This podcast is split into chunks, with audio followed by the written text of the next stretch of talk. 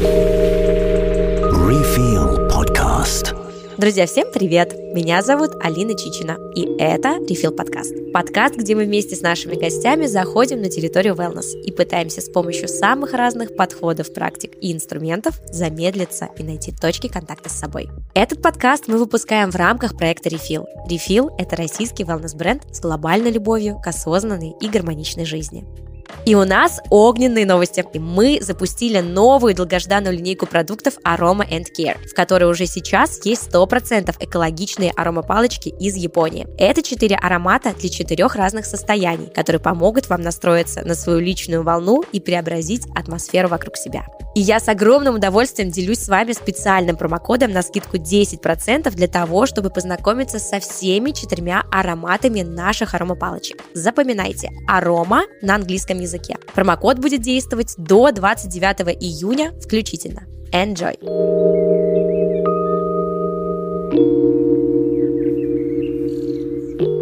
В этом выпуске мы обсуждаем дизайн человека. Скажу сразу, тема глубокая и неподготовленным сознанием может восприниматься немножко тяжеловато. Поэтому мы советуем всем предварительно загуглить свой тип личности, чтобы вместе с нами лучше понять себя.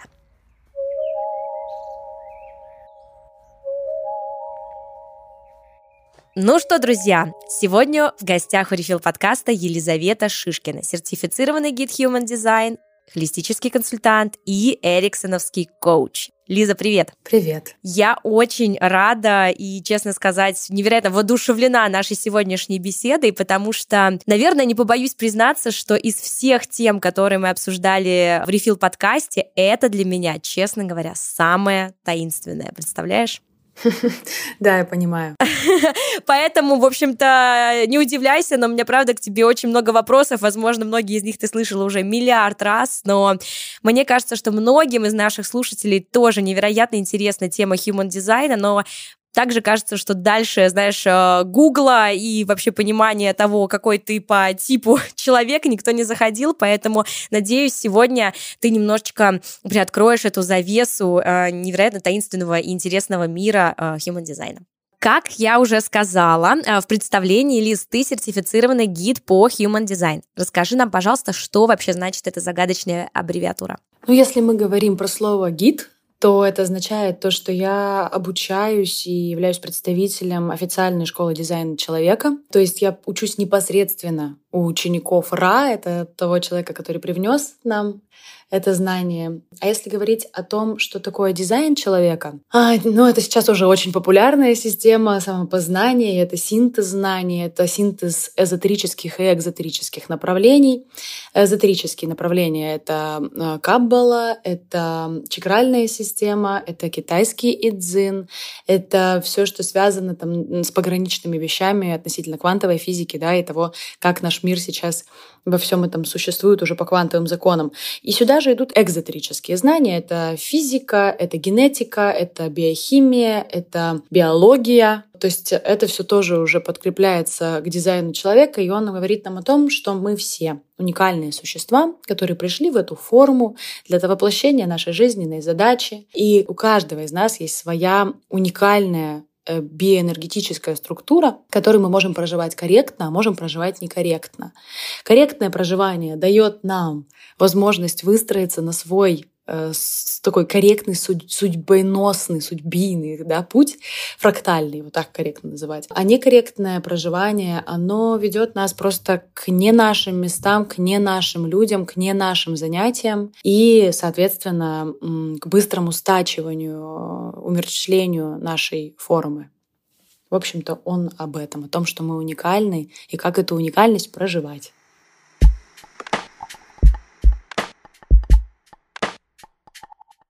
Ну, давай тогда продолжим, наверное, разбираться вот в этих вот самых э, истоках, да, я думаю, что сегодня нам, наверное, не избежать э, сравнения с астрологией, я думаю, что здесь ты меня будешь много-много править и рассказывать, в чем же они фундаментально отличаются, но, тем не менее, да, получается, что в дизайне человека, как и, в принципе, по-моему, насколько я помню, в астрологии, вообще определение качеств личности основывается, да, на дате, времени и месте рождения, так? Да, на дате и на месте. Угу. Супер, тогда мой первый вопрос, ну, давай назовем его вопрос сразу же с подковыркой. Мне кажется, на самом деле его задают все совершенно люди, кто мало чего понимает в этой теме. Скажи, пожалуйста, как может быть так, что э, ну, в один день со мной, в один год со мной родилось огромное количество людей? И как же так получается? Мы что, все одинаковые, что ли? Или вот на основании чего составляется вообще характеристика каждого типа, и как получается именно вот эта какая-то уникальная идентификация, если эти даты во многом собственно, общи. Ну, что здесь важно? Что дизайн — это наука о дифференциации, то есть это наука о различиях. Это означает то, что в первую очередь дизайн говорит, он как раз не пытается объединить всех по какому-то принципу и сказать, вы, вы, к этому типу относитесь, вы к этому типу относитесь. Нет. Дизайн, он говорит нам как раз о том, что мы все на глубочайшем уровне отличаемся. И беда нашего мира в том, что мы каждый судит по себе, но мы все разные вселенные. Если говорить о том, что ребенок, допустим, родился с другим ребенком в один момент в одном роддоме, то дизайн нам показывает, э, что мы являемся биверсумом, мы являемся двойственным существом, бинарием. И у нас всегда есть эти две части. Какие две части? Сознательная часть и подсознательная часть, тело и душа, как мы называем, да, в эзотерических направлениях эту историю. И получается, что как раз дизайн, он смотрит два отпечатка в теле человека. Он смотрит не только натальную часть, то есть отпечаток как планеты отпечатались, грубо говоря, да, как планеты отпечатались в теле человека в момент рождения. Мы смотрим еще и как эти планеты э, за три месяца до дня рождения сформировали форму человека. Поэтому вот этот союз сознательной и подсознательной части, он нам дает понимание цельной модели человека. И как раз здесь, что очень важно, вот эта подсознательная часть, она первична. Она на самом деле на нашу, на нашу жизнь влияет гораздо больше, чем сознательная.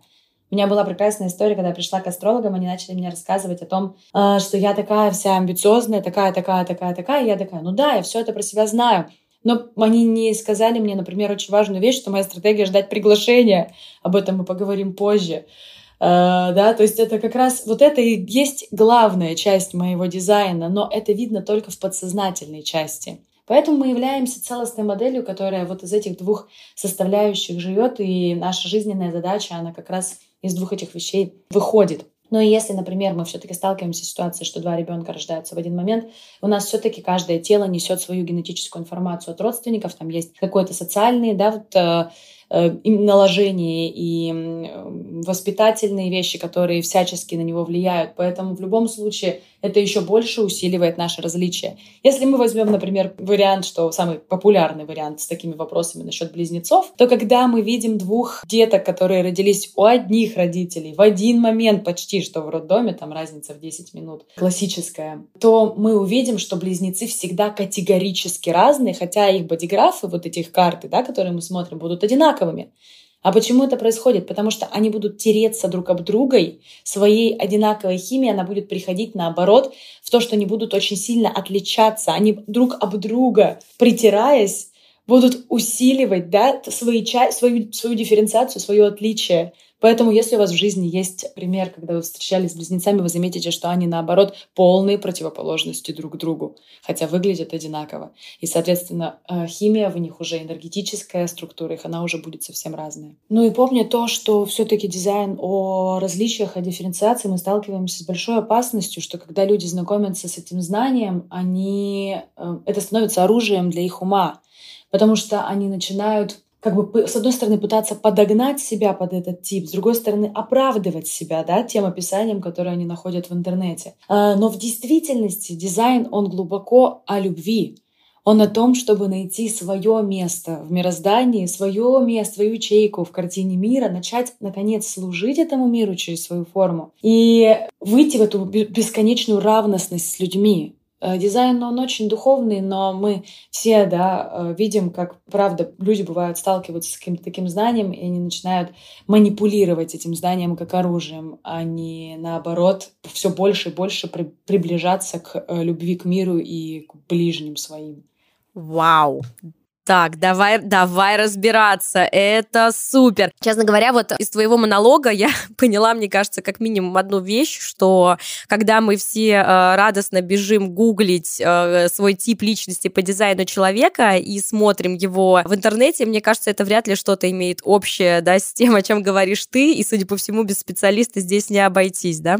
Да, конечно, в этом есть опасность, потому что любой человек, который сейчас может пойти почитать про то, что он манифестор, генератор, проектор, рефлектор, он может взять, э, его ум может взять это знание на вооружение. Его ум может пойти к близкому человеку и сказать, нет, у меня нет отклика. Но, как я говорю, если вы пришли на консультацию или там прошли какой-то тренинг по дизайну и у вас не стало больше любви, то, скорее всего, для вас это прошло достаточно бесполезно, потому что, значит, вы не прикоснулись к главной идее. А главная идея — это о том, что э, мы пришли служить в эту жизнь, служить своей форме и через свою форму служить миру. И э, если мы начинаем погружаться в такое знание, то мы должны в первую очередь не перестать думать о своей жизни, потому что думаем мы о своей жизни в рамках того сценария общесоциального, в котором мы выросли. То есть мы всегда, наш ум, он очень узкий. Он всегда наполнен шаблонами. Это такая ящичек да, с какими-то шаблонами, с какими-то такими стандартами, в которых мы выросли, которые, в которых нас ограничили. Но наше тело, наша форма, она знает гораздо больше. И поэтому дизайн, он в первую очередь вас будет спускать в ощущения, чтобы вы чувствовали, чтобы вы ощущали, как корректно вам двигаться по жизни. Поэтому это точно знание про ощущения и про чувства. Потому что сейчас мы относимся к тем людям, которые уже пришли не жить стратегически, которые пришли уже не жить умом. Мы пришли уже жить ощущениями, интуицией. И дизайн может помочь нам пробудиться в этой своей уникальности, индивидуальности, но точно не еще одной концепцией напичкать наш ум, чтобы оправдать свои действия. Вот. Поэтому дизайн, он про то, чтобы стал, форма стала целостной, про то, чтобы вы соединили свое сознание со своим телом и начали двигаться более корректно и более точно в жизни, более э, убедительно, чтобы каждое действие, каждое решение, оно было действительно вымерено чтобы оно было вымерено, исходя из собственной целостности, но никогда не исходя из просто логических каких-то комбинаций, которые строит наш ум. Поэтому главное, чтобы оно не навредило. А для этого лучше не брать сразу его на веру, а потихонечку-потихонечку в него погружаться, в это знание.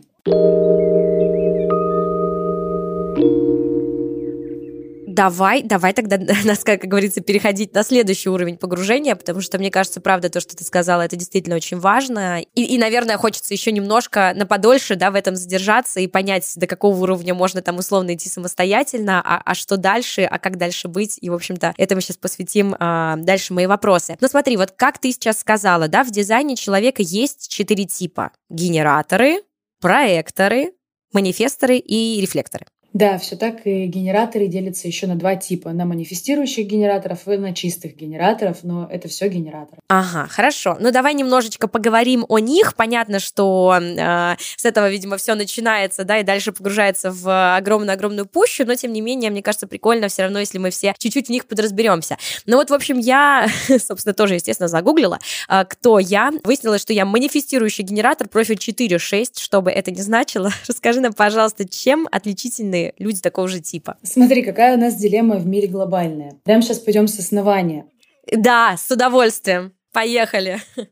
У нас э, Сейчас существует четыре типа, но один из типов пришел гораздо позже, это проекторы. А в принципе, у нас рефлекторов их всегда было 1-2%, мы их сейчас тут не берем в общую статистику. Весь мир состоял из генераторов, сюда же манифестирующих генераторов и манифесторов. Манифесторы — это э, люди, которые пришли влиять очень с холодной аурой, с закрытой.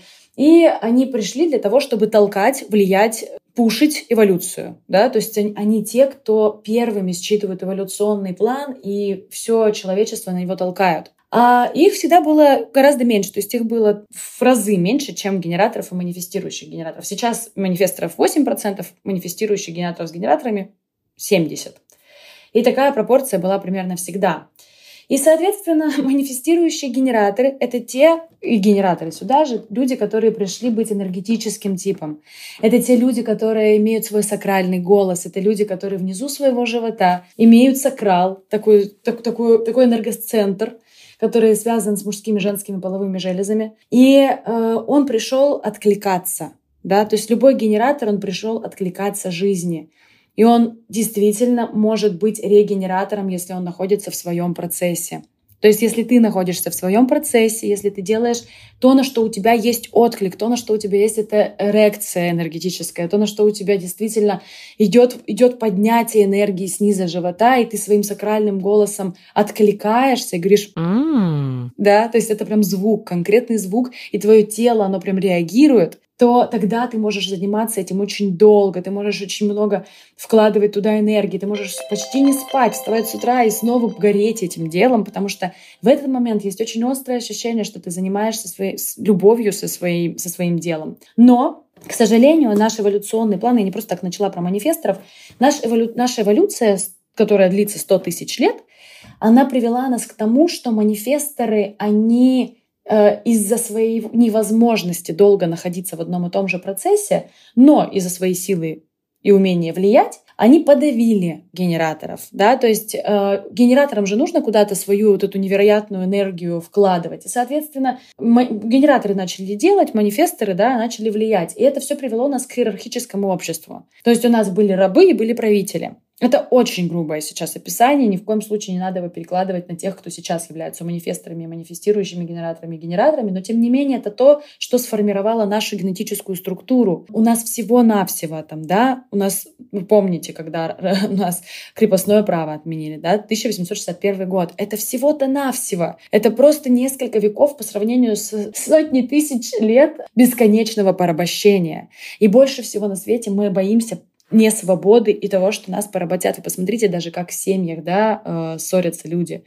Как только появляется кто-то, кто может кого-то поработить, начинается вот эта вот попытка отбить свою свободу. Это может быть с ребенком, это может быть с кем угодно. Главное, чтобы никто не прожал свою волю, потому что у нас дичайший страх порабощения. И вот это к чему привело? Это привело к тому, что м- у нас генераторы, к сожалению, приходят в этот мир, и они уже изначально готовы делать не то, что хочется, а то, что надо.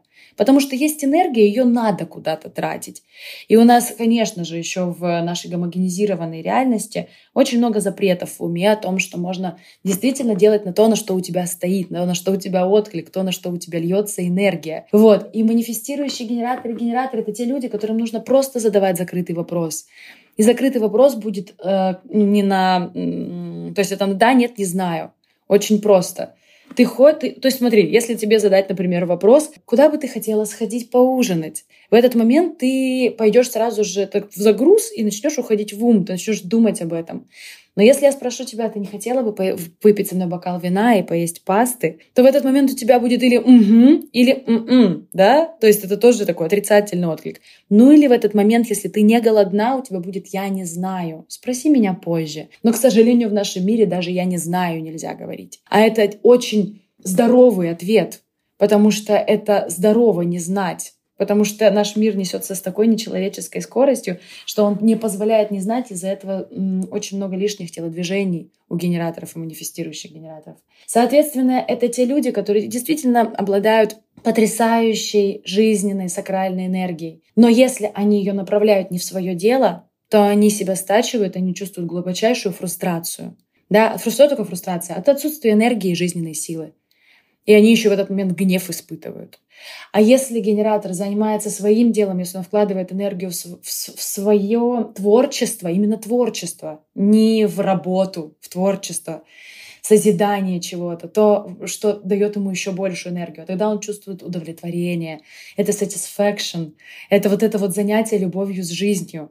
И тогда вы видите этого генератора, и он, от него источается такое тепло и такая аурическая, вот это вот аурический магнетизм, потому что генератор в этот момент, он занят своим. И он очень вкусный, потому что его энергия очень вкусная. Вот. И тогда он действительно занимается тем, ради чего он пришел. И он пришел не для того, чтобы планировать, на что он откликнется. Он просто должен чувствовать прямо здесь и сейчас — у меня есть отклик или у меня нет отклика, или спроси меня попозже, потому что пока я не знаю. Но как нам говорили в школе, нет ответа «не знаю». Ну, если ты фрустрирована, если у тебя, нет, у тебя нет энергии, если ты в гневе, хорошей рекомендацией для генератора будет задать себе вопрос, куда я слил свою энергию, где я реализовал ее некорректно, э, где я делал не свою работу. Поэтому генераторам нужно к своей энергии относиться как к деньгам. Готовы ли вы выкинуть свои деньги на это дело или не готовы. Потому что это оно и есть. Это ваш главный ресурс. Угу. Лиз, спасибо большое. А, ну, честно говоря, мне кажется, даже наши слушатели, кто давно за мной следит, может, как-то наблюдает, наверное, во многом действительно в твоих характеристиках увидели меня, да и мне, честно говоря, конечно, ну, то, тоже все это близко, о чем ты говоришь. Это и как-то и странно, и удивительно, и интересно, и вау. У меня такой вопрос. Вот хочется, чтобы ты помогла мне чуть-чуть понять. Но вот получается, а, нет ли вот такого, знаешь, как будто бы эффекта гороскопа, который мы читаем во всем этом, когда мы слышим, нам кажется, вау, да, это типа точно мы, это точно про меня, вот и все люди, которые сейчас разделились 20 августа, условно, вот поняли, что они манифестирующие генераторы, мы все, получается, вот опять-таки одинаковые. Вот я просто не понимаю, как, как это закручивается и раскручивается в этот момент. Да, поняла. Ну, мы смотрим, мы часто оперируем просто вот этой э, темой типов, а типы — это только первый срез информации. А, после типов мы смотрим на профиль. После профиля мы смотрим на центры, да, это такие 9 фигурок, которые есть на бодиграфе. Потом мы смотрим на ворота, это циферки. Потом мы смотрим, какие ворота активированы, то есть закрашены. И вот даже только у этих закрашенных ворот, там у этих ворот может быть 6 линий, потом идут там тона, цвета и так далее. То есть только у одних ворот в карте может быть 1080 активаций. И, соответственно, оборот активирован 26 в карте, и они могут быть все разные. Поэтому у нас очень-очень-очень большая иерархия, куда мы погружаем, погружаемся с поверхности бодиграфа вглубь, вглубь, вглубь, вглубь. И получается, что у нас нет никогда ни одной повторяющейся карты. Есть, получается, прям целая такая воронка дифференциации, ты идешь в ней глубже, глубже, глубже. Все, теперь, теперь я поняла. Хорошо, спасибо, спасибо.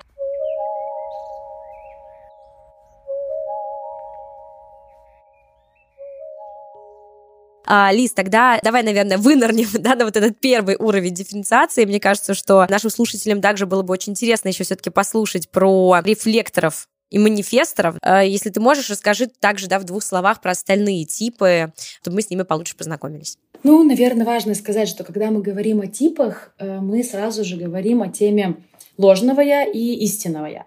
Истинное я — это такой маркер, ради которого пришел человек, то есть это но это маркер, по которому мы понимаем, что человек проживает себя. Это ощущение конкретное. И у каждого типа есть э, тема своего истинного я и тема своего ложного. Сейчас будет понятно, я объясню. Э, если мы говорим о генераторах, да, я вот сказала, у них удовлетворение, так же, как у манифестирующих генераторов, satisfaction. Они пришли для того, чтобы находясь в своем процессе, их энергия регенерировалась, умножалась, к ним еще больше примагничивалось каких-то чудес, да, каких-то случайностей, их жизнь становилась легкой, даже в самых сложных задачах. Главное, чтобы это просто были их задачи. А, и это и есть как раз проживание истинного я. Когда генератор делает свою работу, свой процесс, он тогда удовлетворен. Если же генератор занимается не своим, это проживание ложного я. И это фрустрация и гнев. То, о чем я сказала ранее, это как раз по этим признакам мы понимаем, что генератор занимается не своим, что он уже идет не по своей судь... фрактальной вот этой вот линии судьбы корректной, не на, не на своих он рельсах находится, не свою работу делает, не делает то, на что отклик отклик есть или отклика нет, да. И генератор — это вот это слово «отклик», э, это от слова response, это слово responsibility, ответственность. То есть генератор через свои отклики, он отвечает перед Вселенной. И когда он чувствует, что у него на что-то есть отклик, но он этого не делает, он стачивает свою форму.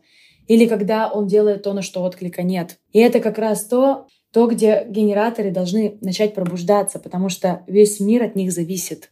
Все пришли служить генераторской сакральной энергии. А генераторы должны откликаться жизнью. Но про них я уже рассказала больше. Генераторов у нас всего 70%, да, и их стратегия — откликаться. Это то, что рекомендует им в первую очередь начать делать э, дизайн.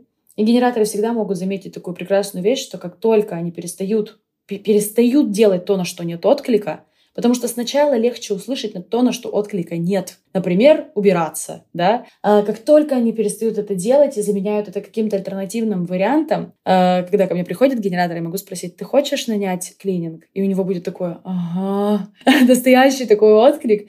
И он потом думает, что это как-нибудь может быть там дорого или еще как-то, но он тем не менее это делает, он начинает видеть, что деньги приходят из других ресурсов, потому что деньги — это энергия. И генераторы должны как раз сначала расчистить расти, расчистить свою жизнь от того, на что не стоит, да, на что нет отклика. И тогда в их жизнь, так как пространство не терпит пустоты, начинают приходить действительно вещи, какие-то предложения, какие-то возможности, которые реально про них.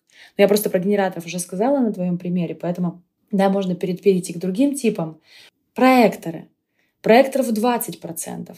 И вот проекторы, в отличие от генераторов, не энергетический тип.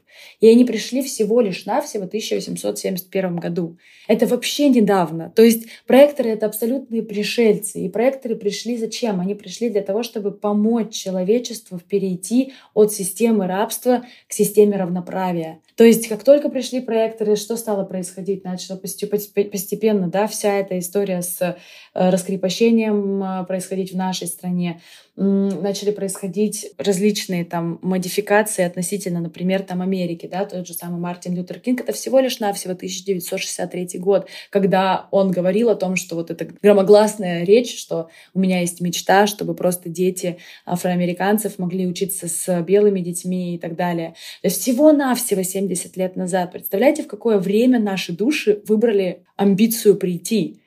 Вот. И проекторы пришли как раз сопровождать этот переход, но они абсолютно потеряны, потому что этот мир вообще не знает, что есть такая стратегия, как ждать приглашения. Проекторы — это те дети, которые приходят и считают всех идиотами, потому что они э, приходят с у них аура определенного типа, да, если у манифестирующих генераторов, генераторов теплая, широкая, такая большая аура, энергетическая, а у проекторов аура очень направленная, она сразу заходит внутрь другого человека и считывает информацию. Поэтому проекторы, они, они всегда заинтересованы в другом. Их главный вопрос — кто ты? Генератор всегда ищет, кто он, а проектору интересны другие люди. Проектор всегда спрашивает, кто ты, человек, который рядом со мной. И проекторы — это люди, которые пришли направлять осознанность. Им сразу дизайн говорит, что вы прирожденные коучи, вы прирожденные психологи. Только ради бога замолчите, не лезьте к людям. Ждите приглашения, чтобы вас могли услышать. И проекторы больше всего на свете хотят быть признанными. Они хотят, чтобы их увидели, чтобы их позвали, чтобы сказали, да, ты мне очень помог, потому что проекторы пришли за успехом. Я сама проектор, когда а, я помню мою любовь с дизайном, она началась с тех слов, когда мне человек, который мне делал чтение, сказал, Лиза, ты проектор, ты не пришла работать, но ты пришла за успехом, и это возможно. Но для этого тебе нужно перестать давать людям советы, тебе нужно замолчать и повышать уровень собственной осознанности. Потому что именно за это пришли нас признавать. Проекторы — это маяки, которые пришли подсвечивать людям их индивидуальность, которые, то есть маяки не бегают за кораблями. Корабли к ним приезжают, задают вопрос, берут там то, что нужно и уезжают, грубо говоря. Да, с проекторами должно быть так. Проекторы — это очень спокойные создания снаружи, но очень внимательные создания внутри. Это не значит, что они безжизненные, это не значит, что они ленивые или вялые. Нет. Это значит, что их энергия не зафиксирована, и она, может, она не может долго находиться в одном и том же процессе. Проекторы просто физически не любят одинаковые, ну, одинаковые какие-то процессы, однообразные. И поэтому проекторы — это абсолютно чудесные создания, которые должны наконец-таки замолчать, учиться, э, перестать лезть людям и ждать, пока пока человек к ним сам придет за их осознанностью. И это возможно, это действительно так работает. Сейчас я уже могу в этом абсолютно уверенно сказать. Если проектор же инициирует, пытается все время что-то сам там, да, замутить, потому что проектор же не дурак, Маленький проект смотрит в мир и говорит, я хочу успеха так, как мне его получить. Вокруг все манифестируют, все пашут, надо манифестировать и пахать. Хотя он пришел ровно за, за обратным, он пришел для того, чтобы сопровождать энергию других людей. И в этот момент делать это очень ограниченным, ограниченными итерациями, потому что энергии немного. И если проектор лезет к людям, надоедает им, если он постоянно инициирует и тратит энергию, он чувствует горечь. Это глубокая горечь любому проектору, она знакома. Но если он действительно повышает свою осознанность, повышает свои знания, да, становится глубже, э, тоньше, чувствительнее, тогда это становится очень вкусный проект, который его ждет успех, потому что его начинают приглашать. Приглашать, чтобы повлиять на чужую энергию, чтобы направить чужую энергию. Вот такие удивительные создания. Особенно, когда это мужчины, которые выросли в нашем обществе, где мужчина должен инициировать, а мужчины-проекторы очень хотят, чтобы их признавали и приглашали. Это становится достаточно сильной для них и сложной дилеммой. А, следующий тип — это манифесторы. Манифесторы — это люди, которые пришли с очень холодной, закрытой аурой, их 8%, если конкретно из примеров это Путин, это э, Ксения Собчак, это Мао Цзэдун, это Гитлер, это все манифесторы. И это люди с очень холодной аурой, их совсем не чувствуешь, потому что у них достаточно закрытое поле. И эти люди непредсказуемы из-за этого. И поэтому всегда рядом с ними рождается некий страх, и хочется, чтобы они были удобнее, чтобы они были понятнее, потому что они очень своенравные или закрытые. И манифесторы — это те люди, которые пришли влиять. Но вот эта история, которую рассказала про рабство, вот это, этот страх, что нас поработят, он настолько у нас силен, что э, детей манифесторов с детства подавляют. И в этом очень сильная дилемма, потому что манифестор ребенок ненавидит, когда ему говорят «нет». И он э, ненавидит это, у него без, безумный гнев рождается внутри, который его разъедает. И ребенок-манифестор — это тот ребенок, который научается просто делать свое дело молча никому ничего не сообщая. И очень мало сейчас манифесторов, которые действительно проживают себя во всей своей мощи, потому что, э, потому что их подавляли в детстве. И это большая там, да, загвоздка, дилемма их. Но они пришли для того, чтобы влиять, и они пришли для покоя. И что очень важно, покой — это очень, это не слабое состояние. Покой — это очень фундаментальное и мощное состояние. Оно такое экзистенциальное, такое красивое и фундаментальное, я бы сказала, потому что покой — это признак силы. И вот как раз э, манифесторы пришли за покоем. Но они зачастую только в гневе, потому что все им вокруг говорят нет и нарушают их границы. И тоже манифесторам нужно понимать, что их стратегия — это информировать. Это информировать всех окружающих о том, что они чувствуют, о том, что они думают, о том, что им хочется, обо всем, обо всем, обо всем, обо всем. Потому что тогда меньше шанс, что их границы будут нарушены, и что им кто-то опять скажет нет или начнет их как-то урезать в чем-то и нарушать их пространство. Поэтому манифесторам нужно информировать, в том числе, чтобы их информировали тоже. Э, это очень... Они не любят, они это не любят, они не любят предупреждать, они не любят, разумеется, они больше всего на свете не любят спрашивать разрешения. И они, разумеется, не хотят никого информировать, но это помогает им в этом мире жить и жить в покое с собой. Поэтому больше всего они хотят этого. И они хотят влиять. Они действительно очень влиятельны, в них есть невероятная сила — влиять на других людей. Поэтому, если вы находитесь в компании с манифестором, если он что-то захочет, скорее всего, вся компания сделает, как он захочет. И это не значит, то есть из-за этого их тоже мир как бы пред, придает некой вот этой, ну, пытается, пытается сделать их более такими стандартными, более удобными, более понятными, потому что во всех нас на генетическом уровне живет страх, что кто-то будет сильнее меня и меня снова поработят. И это важная такая тема вообще относительно конфликтов и того, как мы существуем друг с другом сейчас, хотя уже нет всей этой рабовладельческой системы, ну хотя бы в нашем обществе. Вот, и это то, кто, то, кем являются манифесторы. И у нас есть четвертый тип — это рефлекторы. И рефлекторы — это вообще очень странные люди. Это создания которых всего там 1%, 2%. И это люди с зеркальной аурой тефлоновой. Их вообще не чувствуешь. И они являются отражением всего окружающего мира. Они отражают того человека, с которым рядом они находятся. Они отражают тех людей, те компании, те, те процессы, которые вокруг них происходят. То есть они становятся зеркалом этого. И их главный вопрос — кто отличается. Если у манифесторов главный вопрос, может быть, я не назвала, да, на кого я влияю, и может им важно влиять, то рефлекторы ищут сюрпризы, они ищут, э, кто отличается, они, они действительно ищут живых людей, они ищут тех людей, которые максимально проживают себя, которые полны этой жизненной силы, которые полны любви к жизни. Они ищут этих людей, потому что они ищут тех, через кого этот мир может пробуждаться. И они начинают сопровождать очень часто таких людей. И их стратегия — это ждать 28,5 дней, лунный цикл для принятия решения, обговаривая свое решение об корректных людей. Очень странная стратегия, очень медленный тип, но тем не менее удивительная абсолютно, потому что больше всего они хотят сюрприза. Они очень хотят, чтобы жизнь их удивила своей же жизненностью. Они очень хотят, чтобы люди их э, удивляли э, такой, знаете, искренней, искрящейся, чистой любовью к себе и к миру. И они все время в поисках таких людей. Если мы говорим о людях, как, ну, конкретно, да, личностях, это, это, это Дэвид Линч, это Достоевский, это Майкл Джексон. То есть это очень интересные личности, которые э, очень нестандартные. А, и им очень непросто существовать в мире, не зная о своем дизайне, потому что им все время говорят, что они какие-то, а они сами не знают, какие они, потому что они являются лишь отражением того, что вокруг. И у них, конечно, есть и свои какие-то данности. Это не абсолютно чистое отражение, но тем не менее.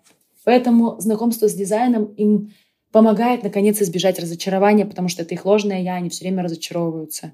Разочаровываются они, если оказываются не в своих местах и не со своими людьми, да, не с корректными людьми, не с корректными местами вместе, и отсюда рождается это глубочайшее разочарование – вот, и дизайн им очень помогает продвинуться в том, кто они, потому что действительно эти ребята совсем пришельцы. Но он, дизайн помогает всем нам через вот понимание типа хотя бы и наших вот этих вот, э, это, скажем, такие маячки, да, в виде ложного я и в виде истинного я.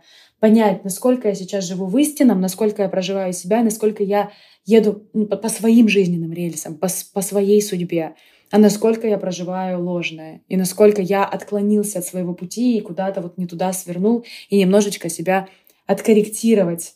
Потому что на нашем пути, потому что когда мы едем по своим рельсам, там совершаются чудеса. И когда мне задают вопрос, как понять, живу ли я свой дизайн, помимо вот этих вот тем ложного и истинного я, я всегда могу сказать, если с тобой происходят чудеса, значит, ты проживаешь свой дизайн. Да, это очень красиво. Это реально красиво. Получается, что это такая, ну, действительно дорожка к себе, да, и когда, понимая свои какие-то истинные мотивы, сильные и слабые стороны, мы можем, ну, собственно, лучше как-то без большего, не знаю, чувства фрустрации, вины принимать какие-то решения и вот, как ты, да, говорил уже несколько раз, э, жить красиво эту жизнь, правильно? Это супер. Очень, правда, интересный был экскурс э, в типы. Просто я заслушалась. И э, давай тогда, наверное, про, не знаю, прыгнем еще глубже, получается. Но вот э, условно, э, ну, представим себе, да, что мы вот сейчас так образно, допустим, поняли, какие мы типы, да, может быть, как это сделали уже какие-то первичные выводы. Вот После того, как мы установили свой тип, а, на какую информацию смотреть дальше? Вот что должно происходить в нашей жизни дальше, чтобы, собственно, вот выйти на эту как раз-таки тропу осознания себя и своего пути? Дальше понятно, что в какой-то момент э, человек читает огромное количество информации в интернете, запутывается, приходит на консультацию, но это и правильно. То есть это достаточно прагматично и, и круто, когда уже человек приходит с неким уровнем погружения, с вопросами. Это даже как-то хорошо. Дальше мы идем после типов читать про профили. То есть в интернете это тоже можно найти. У нас э, есть такая вещь, как линии профиля, и профиль каждого человека, как у тебя, например, да, манифестирующий генератор 4.6, состоит из двух циферок. Первая циферка — это осознанная циферка. Вторая циферка — это подсознательная. Да? А, то есть вот это 4-6 — это твой костюм на эту жизнь. Это костюмчик, в котором ты пришла реализовывать свою жизненную задачу. И первая цифра э, это то, что ты о себе знаешь, и то, что ты в себе и так видишь, и тебе вот сейчас я буду читать, ну, рассказывать про четверку, да, тебе будет это знакомо. А вот вторая цифра — это цифра твоего, костюма твоего подсознания, это подсознательная часть. И ее уже видно гораздо хуже, она уже за такой некой, некой завесой находится, поэтому ее будет видно хуже, но ее будет обалденно хорошо видно всем твоим окружающим. Потому что а, нашу подсознательную часть окружающие люди видят лучше, чем мы сами, наш ум ее просто не видит. А, и, ну, если я сейчас буду да, рассказывать, расскажу коротенько про каждую цифру, тоже сделаем экскурс. Первая цифра, да, то есть у нас всего их шесть, и первая цифра — это единичка, это исследователь, и это люди-фундаменталисты. Это люди, которые пришли э, в костюме ученого, я являюсь тоже единицей, когда мне сказали про то, что я пришла быть ученым, я пришла быть человеком, который действительно очень глубоко, глубоко исследует, я подумала, что, какая скукота. Но потом я поняла, что это правда так, потому что это люди, которые смотрят в основание. Просто у нас в голове есть шаблон, что единица — это такой грузный ученый э, с бородой, сидит в библиотеке, книжный червь. Но на самом деле это не совсем так. Э, это как раз люди, которые любят исследовать то, что им нравится исследовать. И когда мы, у нас появляется какой-то какой вопрос, мы всегда смотрим все глубже, глубже, глубже, глубже, глубже, потому что мы не можем пойти по верхам, а, мы чувствуем себя очень слабыми, когда мы мало знаем о какой-то вещи. Мы действительно пытаемся найти сильную позицию. А сильная позиция только в том случае, если очень глубоко прокопали материал. А, поэтому единицы — это исследователи, это те люди, которые пришли быть лучшими учителями, учениками. Они пришли быть самыми такими практичными, золотоискать, золотоискателями в сфере знаний любых. А, и это лучшие ученики в аудитории, они задают всегда больше всех вопросов, они настоящие скептики, но тем не менее эти люди пришли строить основания и знаний для всего человечества. А, с точки зрения вообще жизненного подхода, это люди, которые чувствуют этот мир небезопасным, и из-за этого пытаются узнать о нем как можно больше, чтобы точно знать, что все безопасно. Эти люди в сексуальной стратегии зачастую ведут себя так, что они приходят к партнеру, бьют его дубинкой из э, прекрасных, интересных интеллектуальных знаний по голове, утаскивают свою пещерку, а потом говорит «Айдайте, айдайте, бегите, бегите», потому что мне теперь хочется об этом, обо всем подумать. Единицы — это люди, которые обожают рефлексию, которые обожают, обожают думать о прошедшем опыте и всегда могут это сделать только когда они уже из опыта вышли. Поэтому единицы — это зачастую люди, которые живут с человеком, пусть даже празднуют какую-нибудь там бриллиантовую свадьбу, но они смотрят на этого человека и говорят, я еще не могу ничего сказать об этом браке. И как только уже, ну, по какой-то причине брак заканчивается, только тогда они могут сказать, это был неплохой брак, да, или это вообще был странный брак. Но внутри опыта единица не понимает до конца, что это за опыт, потому что ей нужно выйти и получить дистанцию с опытом, да, большое видится издалека, и это прям для единиц свойственно. Поэтому там всегда есть неуверенность. Неуверенность в том, что вообще это тот самый человек, с которым я живу и так далее, но это становится известно только когда отношения заканчиваются. Это если говорить о сексуальной стратегии. В общем, единицам не свойственно. И для них нездорово бегать по верхам. Им нужно выбирать какое-то знание, которое их очень стимулирует, и погружаться в него, становиться экспертами, потому что тогда единица выходит в позицию силы. Вторая цифра — это отшельники. Это двоечки, да, наши. Это те люди, которые м, тоже, как и единицы, чувствуют, что этот мир небезопасен, но отшельники — это те люди, которые не хотят ничего знать об этом мире и о себе в том числе, потому что мало ли сейчас что-нибудь еще более небезопасное вылезет. Это люди, которые э, всегда хотят быть немножечко вот в своем мире, у них есть своя дистанция, у них есть своя граница, и они очень хотят, чтобы эту границу нарушали. Поэтому отшельники — это люди, у которых всегда есть вот этот вот момент, до которого другой человек может дойти, а потом у отшельника падает забрало, и он закрывается. То есть, если его граница нарушается, отшельник закроется. Если вдруг у кого-то были отношения с людьми с профилем 2-4, это человек, который мог с вами разговаривать, общаться, общаться, общаться, а потом пропасть на месяц. И с этим абсолютно все в порядке, потому что отшельники так делают. Они э, могут написать «давай встретимся поужинать», а через час просто отключить телефон. Ну, это в худшем виде, да?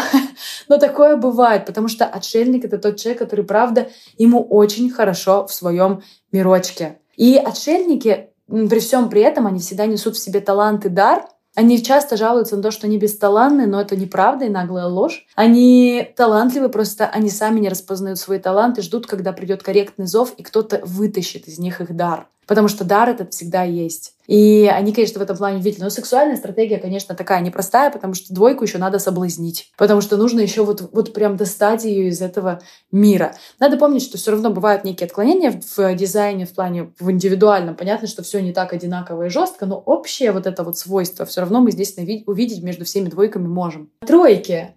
А, мученики, пусть это не пугает, да, это не имеет отношения сразу к какому-то ужа- каким-то ужасным вещам, просто тройки — это те люди, которые пришли проверять мир на прочность и показывать, что не работает. Они пришли для того, чтобы идти в опыт, это авантюристы, это живые люди, это те люди, которые постоянно сталкиваются с какими-то дисфункциями, они постоянно, а, постоянно что-нибудь у них ломается, постоянно что-нибудь... То есть у нас даже с нашим эфиром сложности, да, были, потому что, правда, ну, а, абсолютно всегда все, что может полететь, оно обязательно полетит, потому что я 1-3, и это классическая для меня история. Так вот оно что, как ларчик открывался. Скажу нашим, скажу нашим слушателям, что немножко 15 минут мы тут настраивались, что-то у нас непонятное происходило, совершенно вообще какое-то космическое. То есть тройки — это анархисты, это люди, которые очень не любят, когда над ними кто-то стоит. Они никогда не верят в ошибки других людей, они совершают свои ошибки. Они так сконструированы аурически, что, проходя мимо плохо висящей картины, картина обязательно упадет. Потому что они покажут все, что не работает, все, что висит не так. Но, к сожалению, да, не зная об этом, это дети, которые с детства растут с э, ленточкой рукожоп, и поэтому у них, конечно, очень часто есть вот это вот э, непонимание, ну почему так. Но тем не менее, это супер адаптивные существа, они адаптируются абсолютно ко всему, они очень любят опыты, они любят, они не любят, когда опытов никаких нет, они любят пробовать, они любят, они в какой-то момент жизни уже падают, встают, отряхиваются, говорят, ну что, не это было, все нормально. Вот, ну и тройки в сексуальном плане, это, конечно, люди, люди тоже авантюрные, тоже любящие разнообразие. Э, и хорошей рекомендацией для людей, у которых есть тройка в профиле, является то, что обязательно делать разрывы со своими партнерами. Обязательно делать так, чтобы вы могли друг от друга отдыхать. То есть разрывы осознанные, это значит, вы уезжаете на дачу, уезжаете в отель, уезжаете путешествовать, уезжаете просто на, на ночь, да, там, на день от близких, чтобы просто от них отдохнуть и снова полюбить, потому что тройкам очень важно делать такие разрывы, иначе, иначе они потом саботировать начинают отношения часто. Так что тройки любят новый опыт, и чтобы этот опыт был с одним и тем же человеком, нужно просто от него периодически отдыхать. Вот. Четверки. Оппортунисты, да, кем ты являешься. А четверки — это те люди, которые пришли для того, чтобы находить влияние в своей социальной сети. Это дружественные люди. Это люди, которые действительно очень ценят дружбу, идут в дружбу со всей душой, со всей открытостью. И для них очень важны их люди, потому что у четверки всегда делятся люди на мои и не мои. Вот. И четвертая линия — это те люди, которые очень влиятельны на своих друзей. Но если вдруг кому-то не повезет придать четверку, то все, это будет э, действительно мстя моя страшна. Там есть черный списочек у четверок, и они запоминают, когда кто-то их святую дружбу предал. А, хотя это может быть даже не предательство, это может быть какое-то вот такое несоответствующее поведение какому-то внутреннему четверошному кодексу дружбы. Такое тоже бывает. А, но четвертая линия — это действительно люди, которые очень часто они влияют, они влияют на людей, которых не знают в лицо. И э, их очень часто передают по сарафанному радио как специалистов, потому что они они вот, вот такие вот идеально дружественные создания. Ну или идеально жестокие, если вдруг им перейти дорогу. Как моя подруга четвертая линия говорила с детства, она всегда говорит, все будут отомщены, это ее коронная фраза с детства. И периодически она еще повторяет «Ничего, ничего, я подожду, пока тела моих врагов проплывут мимо меня». Ну, то есть вот эта вот сторона четвертой линии, она, конечно, такая яркая. Вот, но тем не менее, это удивительные люди в плане вот, вот этого заботы о своих людях. Пятая линия. Ну, понятно, что четвертой линии важно, чтобы их партнер был другом. То есть они все равно, они действительно сексу... То есть это большой потенциал, что дружба перерастет в любовь. Очень часто это происходит. Пятая линия. Еретики. И это очень важная история, чтобы люди, у которых есть пятая линия, или близкие людей с пятой линии знали о теме еретизма, потому что пятая линия хочет влиять не просто на людей, которых знают в лицо, а влиять на большое количество людей, на массы. И пятая линия — это тема проекции. Что такое проекция? Пятерок никто никогда не видит до конца. Человек с пятой линии в профиле — это тот человек, перед которым как будто бы стоит экран. И другой человек подходит к нему, светит на этот экран свою проекцию, свой фильм, свое кино. А пятая линия за этим экраном как будто бы подыгрывает. И там есть перевертыш, да, этот перевертыш э, от он идет именно от альтруиста к эгоисту. То есть сначала пятерка, она приходит человек, он смотрит на пятую линию, она такая соблазнительная, такая красивая, такая идеальная. Он говорит, боже, ты идеальна. И пятая линия говорит, да-да, я, я, я идеальна. И после этого она начинает отыгрывать все те проекции, которые на нее накладывают. И она начинает спасать, спасать, спасать, помогать, помогать, помогать. И в какой-то момент все, вся эта тяжесть этих проекций начинает сгибать эту пятую линию. И пятерка вдруг начинает чувствовать, что она больше не вывозит э, все это. И она начинает да, за этим экраном двигаться. И тот человек, который смотрит на этот экран, такой, так, стоп, а что поменялось? Ты изменилась, ты меня разочаровываешь.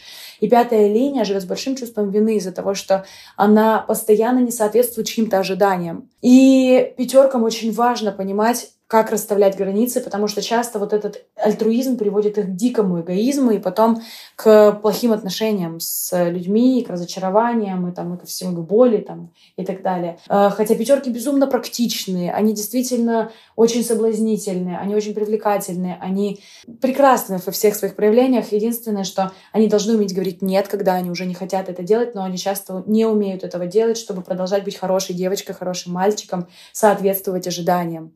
Вот, и из-за этого рождается чувство вины. Поэтому пятая линия — это тоже э, чудо. Очень практичные спасатели. Ну и в сексуальном плане эти люди соблазняются, соблазняясь. То есть они вроде даже не хотят этих отношений, а на них смотрят, и они уже вроде как-то даже включились в игру, и вдруг они сами незаметно для себя в отношениях оказываются. Так бывает не всегда, но часто. А, и шестая линия. Да, шестая линия — это как у тебя, это ролевая модель. Ролевая модель — это тема идеализма, это тема совершенства. Да? Вот можно заметить, что мы идем сейчас по линиям от первой к шестой, и что первая линия, она такая приземленная, безопасная, практичная, она вот такая про все такие жизненные материи. То, если говорим мы о шестой, то шестая линия ангельская. Она абсолютно про идеализм, про правду, про истину, про честность, про совершенство. Uh, да, то есть она, она действительно приходит, дети шестерки, которые приходят в этот мир, они глубоко восхищены сначала этим миром, потому что они такие, да, вот это чудо, я снова здесь. А потом они видят этот мир, и они такие, так, стоп, почему здесь так много несовершенства? Как мы всегда шутим, кто подкинул мне это говно? Всегда у нас все шутки про шестую линию, они примерно такие. Вот, и шестая линия — это те люди, которые смотрят э, в мир, и они, как старички с детства, они такие, почему? Почему вы так живете эту жизнь? И они начинают говорить правду, но их правда никому не нужна том числе их родителям очень часто она не нужна, и шестая линия научается не говорить правду. И она до 30 лет проживает тройку, она сталкивается, сталкивается, сталкивается со всем несовершенством этого мира, и к 30 она подскребается и говорит, я понял, в этом мире уже ничего совершенно не работает, но я попробую построить что-то в своей жизни идеальное, и с 30 до 50, это называется выход на крышу, шестая линия начинает становиться объективным наблюдателем. В ней уже нет этого идеализма э, в той формации, в которой она есть до 30, и уже шестая линия просто берет и пытается построить какие-то идеальные отношения, идеальную семью, более реалистичную, более прагматичную, но тем не менее сохраняя внутри эту веру в то, что будет все-таки родственная душа в моей жизни, будет все-таки идеальное что-то в моей жизни. И так она подходит к 50, если она не набирает на себя слишком много компромиссов, если она не убивает свою форму, то в 50 есть шанс, что она выходит и говорит, теперь я знаю, как говорить правду. Я прошла уже до 30 кучу опытов. С 30 до 50 я попробовала наблюдать за этим миром объективно, объективно и уже взрослеть и строить что-то действительно совершенное. Но сейчас у меня есть для вас послание, есть правда. Как жить себя. И шестая линия приходит к 50 в идеале ролевой моделью, и она действительно показывает, как по-настоящему можно жить свою правду. И тогда она уже больше не разочаровывается. Наоборот, шестая линия говорит о том, что с этим миром все в порядке, и все с ним нормально. Вот, и тогда это действительно вот так вот красиво и корректно. И это те костюмы, которые, которые мы можем проживать. И прекрасно, когда ты знаешь, э, кем ты не являешься из всего этого, кем ты являешься, потому что тогда это нас сразу же ограничивает и, и выстраивает быстрее на нашу дорожку.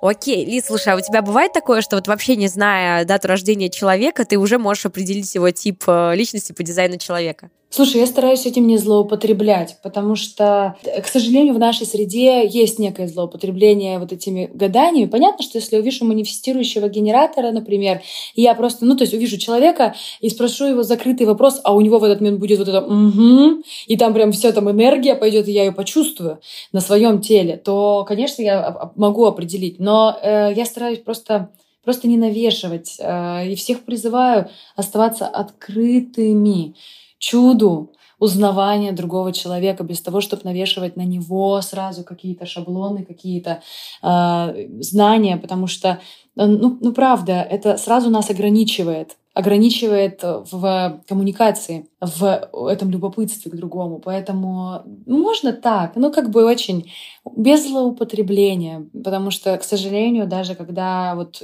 много очень историй, когда сейчас там девушки сразу знакомятся с молодым человеком, просят его данные, и это уже пугает. Это пугает парней, пугает мужчин, потому что это такое, это все равно нарушение личной границы. А, я скорее за то, чтобы человек сам там заинтересовался, в какой-то момент вас попросил посчитать, потому что тогда это гораздо более корректное, корректное включение в это знание, но и вообще это интимные достаточно вещи. Поэтому я как-то про то, чтобы относиться все-таки аккуратно к людям относительно таких знаний. Угу. Спасибо. Слушай, у меня на самом деле осталось для тебя вот предпоследний вопрос, и я тебе задам наш финальный э, заключительный вопрос. Но ты, конечно, уже сказала, мне прям хочется, знаешь, вот как-то вынести это вот в отдельный не знаю, в, в отдельный твой ответ, в отдельный твой монолог. Мне кажется, это очень важно, да, вот до наших слушателей донести, как э, знание своего типа личности может помочь в принятии важных решений. Да, конечно, знание дизайна, он, в общем-то, вообще дизайн как раз о том, что как принимать корректные решения каждый день. Каждый день, да, от мелочей до каких-то глобальных. То есть у каждого из нас есть в теле механизм корректного принятия решений. Механизм этот строится из двух таких вещей, как стратегия и авторитет. А, про стратегию я уже рассказала, да, про то, что у каждого типа есть своя стратегия. А вот авторитет — это более индивидуализированная вещь. Ее уже нужно смотреть на консультации или ее уже нужно смотреть на... Ну, там есть такой тренинг, как э, проживая свой дизайн, ливинг. Вот, то есть там уже, там уже нужно это почувствовать в теле. И это то, как мы, как, то, как корректно приним, принимать решение, это формула, которой весь этот огромный квантум сводится. Потому что дизайн — это действительно огромнейшее знание, которое сводится к простейшей формуле стратегия и авторитет. А, но даже сейчас уже может да, кому-то стать понятно, что его прошлые решения они, если он вспомнит да, о том, как принимались решения успешные в его жизни, может вдруг проследить, что проектор, оказывается, по приглашениям несколько раз принимал потрясающие решения. Или генератор — это всегда был отклик. Да, манифестор всегда информировал, прежде как-то корректно скоммуницировать, и там рефлектор очень долго ждал, чтобы принять решение. То есть даже можно вот здесь посмотреть, как это было в прошлом опыте, откликается ли, да, и как-то повысить уровень доверия к этому знанию. А так, стратегия, авторитет, да, мы все сводим к этому.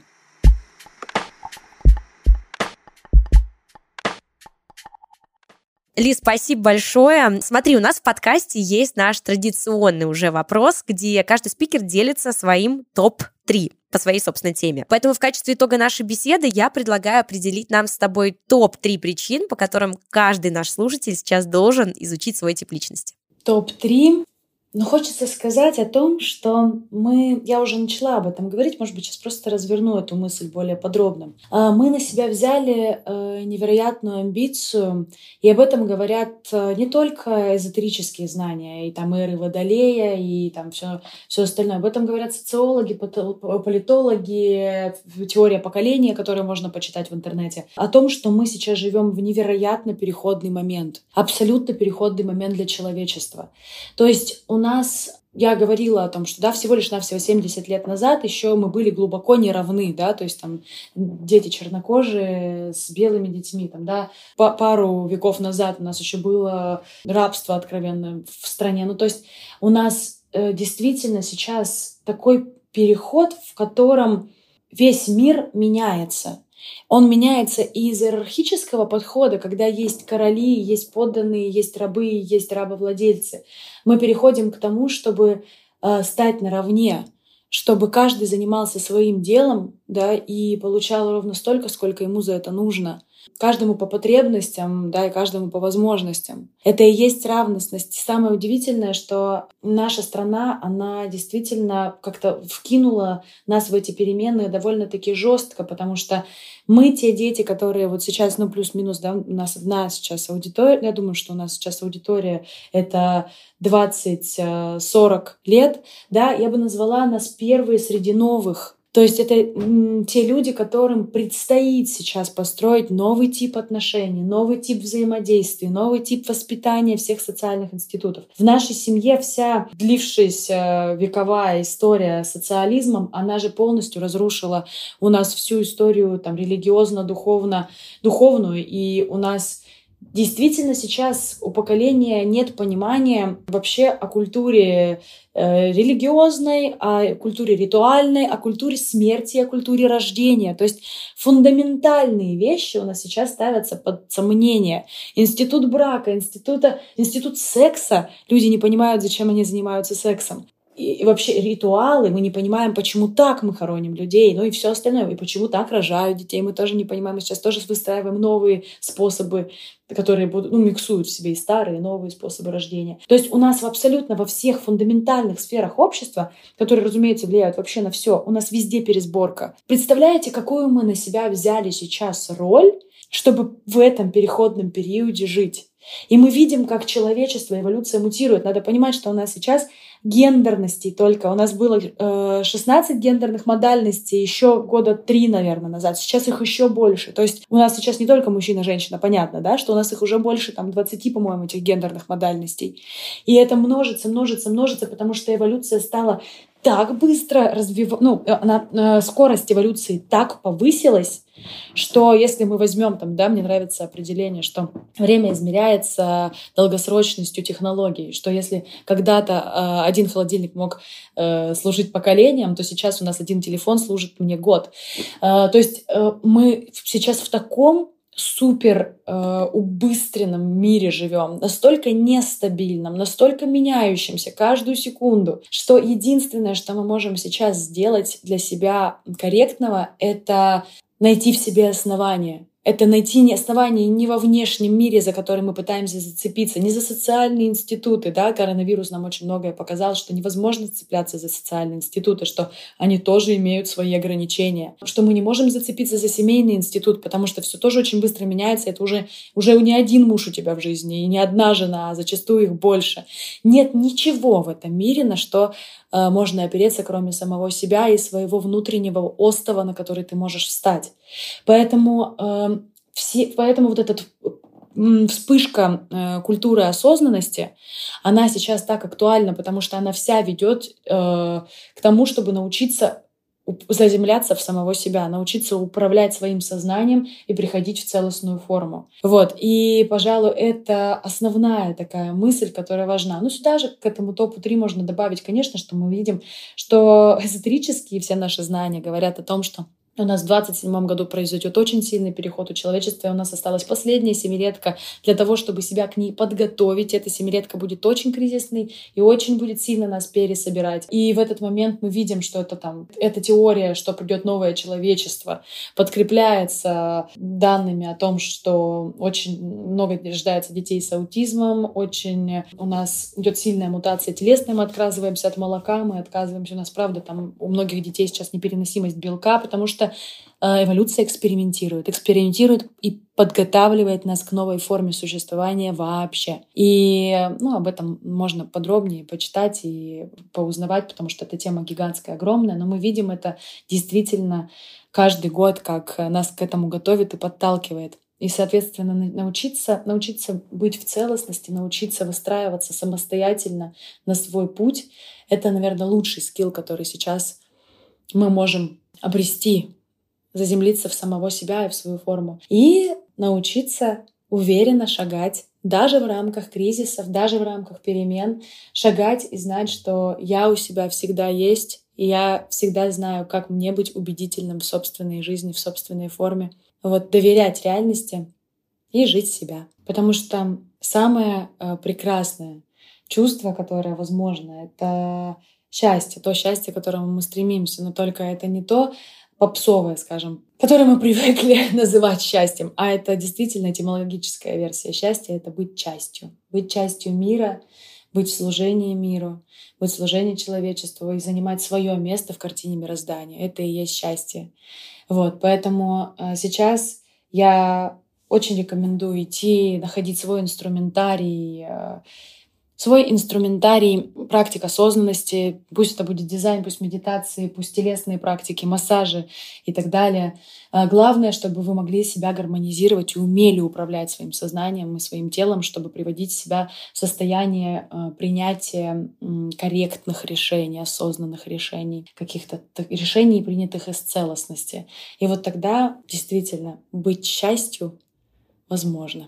Лиз, а, спасибо, спасибо большое за эту беседу, спасибо большое за ту, мне кажется, глубину, которую ты нам дала в сегодняшнем подкасте. Я чувствую, что, ты знаешь, вот твои слова, твои ответы, вообще весь этот подкаст, это, наверное, то, что нужно послушать не один раз, чтобы понять, осознать, э, понять всю важность действительно какого-то заземления, обращения вовнутрь, и мне это максимально откликается, мне было максимально приятно сегодня общаться с тобой. Спасибо тебе огромное. Спасибо тебе.